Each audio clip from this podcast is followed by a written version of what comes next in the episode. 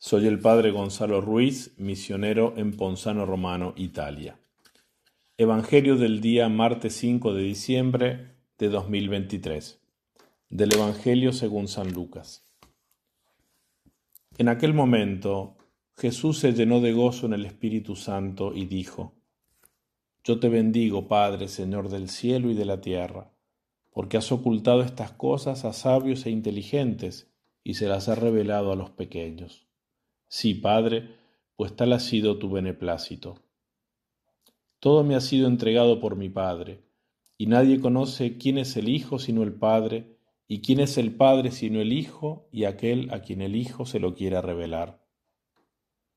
Volviéndose a los discípulos les dijo aparte, Dichosos los ojos que ven lo que veis, porque os digo que muchos profetas y reyes quisieron ver lo que vosotros veis, pero no lo vieron, y oír lo que vosotros oís pero no lo oyeron. Palabra del Señor. Queridos hermanos, en este texto del Evangelio según San Lucas, que tiene un paralelo casi idéntico, aunque con algunos detalles diferentes, en el Evangelio según San Mateo, nuestro Señor, por decir así, hace dos cosas después de estremecerse de gozo en el Espíritu Santo, que son este estremecimiento de gozo y la mención del Espíritu Santo, dos temas muy presentes en todo el Evangelio de San Lucas. Ya desde los anuncios de la Navidad de San Juan Bautista y de la Navidad de Jesús, ya se nos habla de, del gozo y se nos habla de la acción del Espíritu Santo. Es el que desciende en Isabel y la llena de gozo, la que hace exultar a María Santísima en el Magnificat, es Él el que desciende sobre María Santísima y la cubre con su sombra en la encarnación, y, el, y el ángel le había dicho a María Santísima, alégrate, llena de gracia. Llega el Salvador y es tiempo de la acción del Espíritu Santo que trae su gozo. Y en este Evangelio nuestro Señor, como decíamos, después de estremecerse de gozo en el Espíritu Santo, bendice y agradece al Padre, a su Padre, porque ha revelado estas cosas a los pequeños, eso hace en primer lugar, y en segundo lugar, nuestro Señor Jesucristo manifiesta con una frase en un paralelismo doble, manifiesta su identidad con el Padre, su consustancialidad con el Padre, es decir, que Él es tan Dios como el Padre. Entonces, en primer lugar, bendice y agradece al Padre porque ha revelado estas cosas, dice Jesús, a los pequeños y las ha ocultado a los sabios e inteligentes. Y uno se podría preguntar, ¿qué son estas cosas? Bueno, estas cosas es eh, todo acerca de la identidad de Jesús, es también el mensaje del Evangelio de Jesús, la ley nueva, es también el hecho de lo que acaban de cumplir los discípulos, que es una misión donde han predicado y han hecho mucho bien. De hecho, nuestro Señor Jesucristo les, les, este, les dice antes de este texto que se alegren porque sus nombres están escritos en el reino de los cielos. Bueno, y estas cosas, toda la doctrina cristiana, toda la persona de Jesucristo, todo el destino de los que son de Cristo, que nuestros nombres están escritos en el reino de los cielos, el Padre las ha ocultado a los soberbios, pero las ha revelado a los, humildes, a los pequeños. Entonces veamos quiénes son estos pequeños. Siguiendo el comentario de Santo Tomás de Aquino al paralelo de San Mateo, Santo Tomás dice, bueno, los pequeños son tres grupos de personas los rechazados, es decir, los abyectos, como dice el profeta Habacuc, mira, yo te he hecho pequeño entre las naciones, eres despreciable. Y así muchas veces sucede que los cristianos, por su fe, por su visión sobrenatural de las cosas, son incomprendidos por los que tienen mentalidad mundana y en ese sentido son despreciados, son rechazados, son abyectos y son pequeños. Pero pequeños también son los humildes, Así mm, los que piensan bajamente de sí, porque se someten a Dios.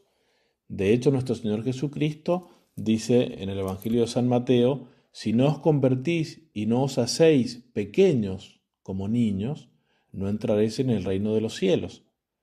Y también pequeños son los simples, los que, como dice San Pablo en la primera carta a los Corintios, en malicia son como los niños pequeños, los simples, los inocentes. Pues bien, estos tres sentidos, como abyectos, como los que piensan bajamente de sí o como los que son simples en malicia, se aplican en este texto del Evangelio de San Lucas, porque el Señor está hablando de sus discípulos que son, por un lado, para la opinión del mundo, despreciables y abyectos, como dice San Pablo, Dios eligió lo despreciable del mundo, lo que no cuenta, para confundir a lo fuerte según el mundo. Y San Agustín aplica este texto justamente a los humildes, dice, son los pequeños, los humildes, los que no presumen de sí, aquellos que se abren a que Dios les revele a Jesucristo. Y también San Hilario lo aplica a los simples, aquellos que, según el libro de la sabiduría, buscan al Señor con simplicidad de corazón. En cambio, los sabios y los inteligentes no son los que tienen la verdadera sabiduría que proviene de Dios, porque si tuviesen la verdadera sabiduría que proviene de Dios, serían humildes. La sabiduría verdadera hace humildes. Son en cambio los soberbios, los prudentes según la carne, los que se jactan de su sabiduría mundana y por lo mismo se hacen incapaces de la sabiduría que proviene de Dios, porque son los que se la saben todas al margen de Dios, son los que deciden lo que está bien o lo que está mal al margen de la ley de Dios, son los que viven como si Dios no existiese, aquellos que San Pablo dice en la carta a los romanos, desconocieron la justicia de Dios y se empeñaron en establecer la suya propia, porque no se quisieron someter a la justicia de Dios. Y por eso, va a decir en la misma carta a los romanos, jactándose de sabios, en realidad se volvieron necios, estúpidos. Se hicieron aquellos que viven según la carne y que por lo tanto buscan las cosas de la carne y del mundo y no las cosas de Dios.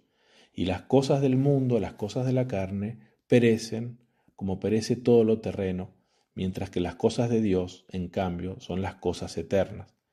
Por eso, de este tipo de personas a las cuales Dios ocultó revelar a Jesucristo y la doctrina de Jesucristo, profetizó Jeremías, son sabios para el mal e ignorantes para el bien.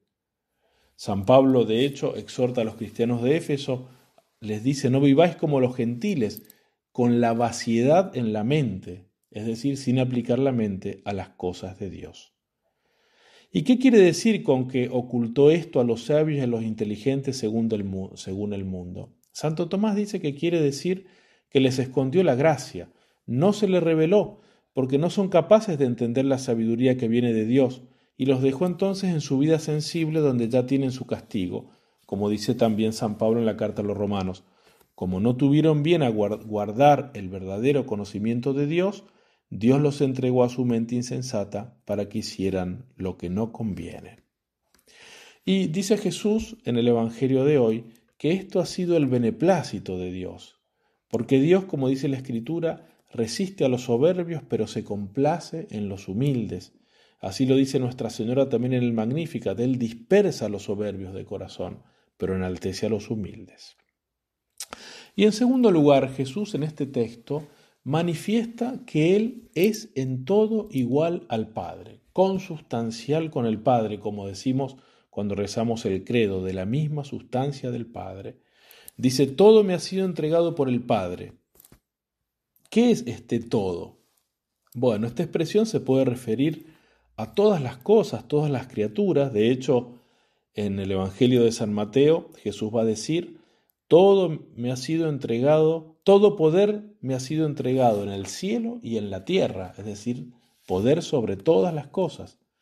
También este todo que le ha sido entregado por el Padre son los elegidos y los predestinados, que le han sido dados de una manera muy particular. Jesús dice en el Evangelio de San Juan, en la oración sacerdotal, eran tuyos y tú me los diste, me los has dado.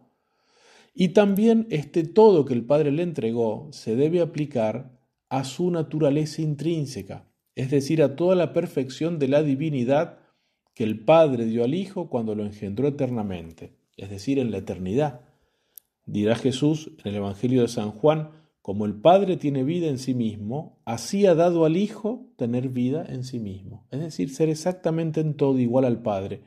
Pero el Hijo eso lo tiene recibido cuando fue engendrado eternamente por el Padre. En este último sentido, entonces Jesús está enseñando que Él es consustancial al Padre, y por eso dirá que nadie conoce al Hijo sino el Padre, y que nadie conoce al Padre sino el Hijo.